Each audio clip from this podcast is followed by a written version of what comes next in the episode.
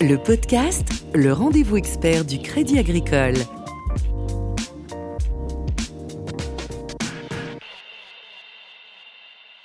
Bonjour à tous et bienvenue dans le podcast à l'occasion du Climate Finance Day. Le podcast est aujourd'hui consacré à la finance climat. Le thème de la sixième édition du Climate Finance Day, c'est la relance européenne, la relance économique européenne par le biais de la transition énergétique. La finance climat, c'est donc euh, l'ensemble des institutions financières mobilisées en faveur de la transition énergétique et de la lutte contre la hausse des températures. Avec nous pour en parler, Yves Perrier, bonjour. Bonjour. Vous êtes le directeur général d'Amundi. Dans une tribune parue en septembre dernier dans le Figaro, vous co-développiez la notion de capitalisme responsable avec Jean-Dominique Sénard, président du conseil d'administration de Renault. Qu'entendiez-vous par capitalisme responsable et dans quelle mesure la finance verte s'y inscrit-elle? Ce que nous avons voulu montrer euh, dans cette tribune, c'est que le capitalisme peut et doit se réformer. Historiquement, l'objectif des entreprises était de maximiser le profit euh, pour les actionnaires. Il s'agit de leur donner un, un objectif complémentaire, c'est de s'inscrire dans le cadre des grands enjeux de la société, enjeux de la transition euh, énergétique pour répondre aux défis du réchauffement euh, climatique et enjeux de la cohésion euh, sociale. Et c'est pour ça que les entreprises doivent jouer un rôle nouveau. Et pour ce qui concerne l'Europe, il s'agit de promouvoir nos valeurs, notre système économique qui est celui de l'économie sociale de marché, mais euh, pour ça, il faut des entreprises euh, qui, d'une part, aient un actionnariat européen. Aujourd'hui, euh, les entreprises européennes sont principalement détenues par des actionnaires américains. Également, il faut que les capitaux soient mobilisés en faveur de ces objectifs. Depuis 5 ans environ, un, nouvel outil financier a fait son apparition. Il consiste à émettre de la dette sous forme d'obligations vertes, des titres baptisés Green Bonds, euh, qui ne représentent à ce jour que 2 à 3% sur le marché global des obligations. Certaines entreprises commencent d'ailleurs à s'en emparer. Est-ce que vous avez des exemples concrets de ce à quoi servent les Green Bonds? Les, obligations vertes, elles sont, euh, sont des emprunts qui sont destinés à, financer un projet ou une activité qui contribue à la transition énergétique. Il représente donc à la fois un intérêt pour les investisseurs et pour les émetteurs. Pour les émetteurs, le fait de distinguer les green bonds des obligations classiques permet d'avoir une information dédiée et donc de la transparence sur la manière dont vont être utilisés les fonds. Et pour les émetteurs, les green bonds constituent un outil pour mieux appréhender les sujets climat et environnement et pour flécher leurs projets verts. Les green bonds sont donc un, un, outil financier essentiel pour la compréhension des enjeux de la transition énergétique et pour avoir un suivi des montants alloués en ligne avec les objectifs des accords euh, de Paris. Alors les projets qui sont financés, ça peut être des projets euh, d'énergie renouvelable, mais aussi d'efficacité euh, énergétique. Il y a quoi? Il y a de l'éolien, il y a du photovoltaïque? Oui, ce sont des, vous avez l'éolien, mais vous avez aussi euh, l'hydroélectrique. Et personnellement, bien entendu, je pense que le nucléaire fait partie de ces projets puisque le nucléaire ne euh, produit pas de CO2. La Cour des comptes européenne estime qu'il faut 1000 milliards chaque année pour lutter contre le réchauffement climatique et éviter de dépasser la barre des 2 degrés supplémentaires d'ici 2100. Nous en étions à environ 200 milliards de dollars en 2019 de Green Bonds. Où est-ce qu'on en est actuellement en termes d'investissement qui nous permettrait de lutter contre le réchauffement climatique? Qu'est-ce qui nous permettrait d'aller plus loin à court et à moyen terme?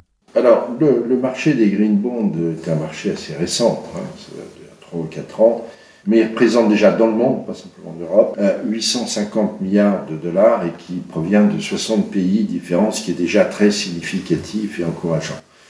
Et en la matière, euh, euh, Amundi a investi à hauteur de 17 milliards dans des obligations vertes et nous avons même développé depuis 2015 euh, une gamme de fonds dédiés à ce segment de marché et qui représente près de 3 milliards d'euros. Ces fonds proposent un reporting d'impact mesurant les tonnes de CO2 évitées grâce au financement de projets verts. Alors il faut bien sûr aller plus loin hein, dans le mouvement pour soutenir ces infrastructures. Et il y a en fait un vrai défi de rencontre de l'offre et de la demande pour les produits verts. Et c'est là que les initiatives publiques-privées prennent tout leur sens et c'est ce que nous mettons en œuvre chez Amundi en développant des partenariats innovants avec des investisseurs publics de renom euh, afin de co-créer des solutions d'investissement vert. Euh, je citerai en particulier trois partenariats que nous avons noués euh, ces deux dernières années. Le lancement en 2018 de, du plus important fonds de Green Bond dans les pays émergents en coopération avec la filiale de la Banque mondiale, l'IFC. Le lancement d'un programme appelé Green Credit Continuum avec la Banque européenne d'investissement pour développer la dette verte et favoriser les projets des PME européennes. Et enfin, tout dernièrement, un programme d'investissement avec l'AIB, qui est à la Banque chinoise de développement, intégrant les objectifs des accords de Paris et permettant d'évaluer l'exposition des entreprises aux risques de transition et risques physiques liés au dérèglement climatique et la capacité de ces entreprises à contribuer aux objectifs de transition. Alors initiative là encore européenne, le Green New Deal a été voté par le Parlement européen en début d'année 2020. Quels sont à l'heure actuelle les projets de financement en lien avec ce deal qui mobilisent vos équipes? Alors, atteindre l'objectif de neutralité carbone fixé par les Green Beans, c'est l'affaire de tous, les pouvoirs publics, les entreprises et bien sûr le secteur financier qui doit apporter les financements nécessaires à la réorientation de l'économie. Les gestionnaires d'actifs ont un rôle déterminant à, jouer pour orienter les flux financiers vers les investissements qui permettent la transition écologique à travers des fonds d'investissement verts et aussi pour mener un engagement actif auprès des entreprises, car c'est le rôle des gestionnaires d'actifs et des investisseurs que d'envoyer des signaux pour les encourager à rendre leur modèle économique plus durable, quitte à devoir désinvestir de certains secteurs les plus polluants et n'affichant pas de stratégie de transition. Euh, j'ai annoncé euh, il y a deux ans un plan d'action en investissement responsable qui comprend notamment un volet prioritaire sur les solutions thématiques environnementales. Et à ce jour, nous gérons plus de 19 milliards d'euros d'encours en investissement vert sur des classes d'actifs et des géographies variées.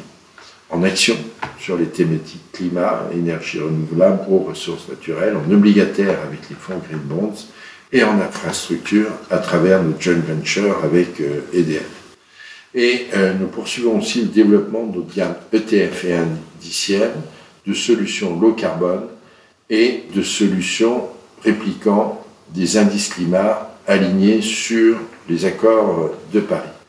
Enfin, nous dotons d'outils pour mieux aligner nos portefeuilles avec des objectifs climat, comme par exemple des méthodologies de mesure de la température des portefeuille. Petite précision pour les profanes de la finance qui nous écoutent, ETF ça correspond à euh, Exchange Trade Funds. C'est un fonds ouvert coté. Et il est coté en continu. D'accord. Alors en investissement responsable, euh, la communauté financière reconnaît aujourd'hui dans l'évaluation d'une entreprise les critères environnementaux, sociaux et de gouvernance dits ESG. À quoi vous servent-ils concrètement lorsque vous établissez votre stratégie d'investissement vert? Alors, nous avons annoncé il y a un peu plus de deux ans que euh, en 2000, à la fin 2021, 100% euh, de nos fonds de gestion actifs seraient ESG. Ça veut dire que dans ces fonds, nous euh, mettons en place, pour déterminer nos choix d'investissement, une analyse de la performance ESG, c'est-à-dire sur les critères environnement, social et gouvernance, des entreprises en complément du process euh, d'analyse euh, financière. Et nous surpondérons dans nos politiques d'achat les entreprises qui ont une bonne notation sur ces trois questions, sur leur rôle dans la transition énergétique. Et ce rôle, nous l'évaluons d'une part par rapport aux émissions de CO2 de l'entreprise, mais aussi dans euh, l'analyse de leur business model pour savoir si la façon dont elles fabriquent euh, leurs produits et leurs services contribue à cet objectif euh, de réduction des émissions de CO2.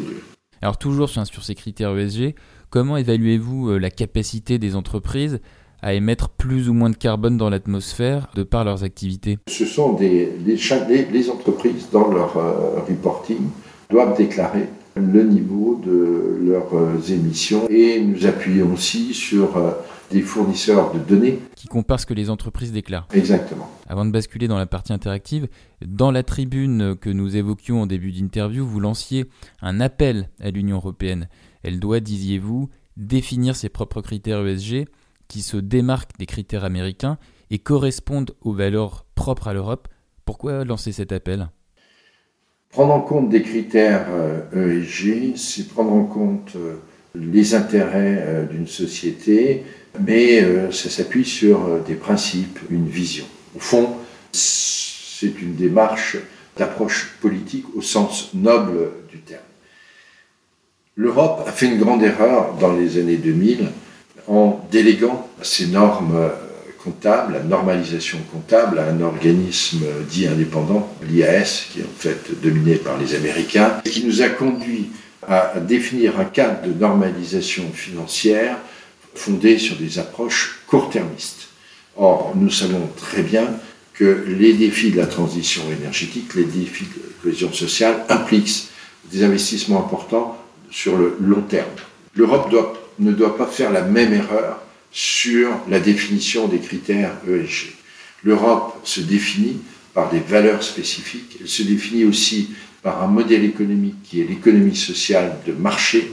Il faut que nous nous donnions les moyens de promouvoir ces valeurs. Mais pour ce faire, il faut des entreprises européennes indépendantes qui disposent d'un actionnariat européen et qui disposent des moyens financiers pour conduire euh, ces euh, politiques. allez, on termine cette émission par la question euh, d'un internaute.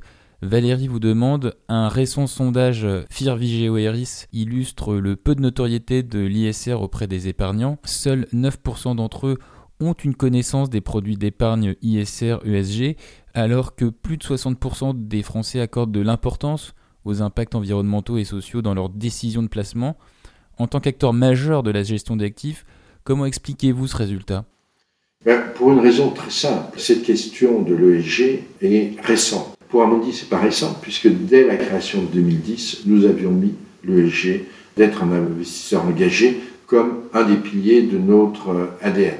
Mais euh, au niveau de la communauté financière, je veux dire que le développement n'est intervenu qu'au cours euh, des dernières années. Et donc, euh, je suis convaincu, si vous voulez, que dans les années qui viennent, ce pourcentage de 9% va devenir euh, beaucoup plus important. Yves Perrier, directeur général d'Amundi, merci beaucoup. Merci beaucoup. C'est la fin du podcast. Vous pouvez retrouver cette interview sur notre page LinkedIn ou Twitter Groupe Crédit Agricole et notre page SoundCloud. Vous pourrez poser vos questions à nos prochains invités via notre page LinkedIn et Twitter. À bientôt. Le podcast, le rendez-vous expert du Crédit Agricole.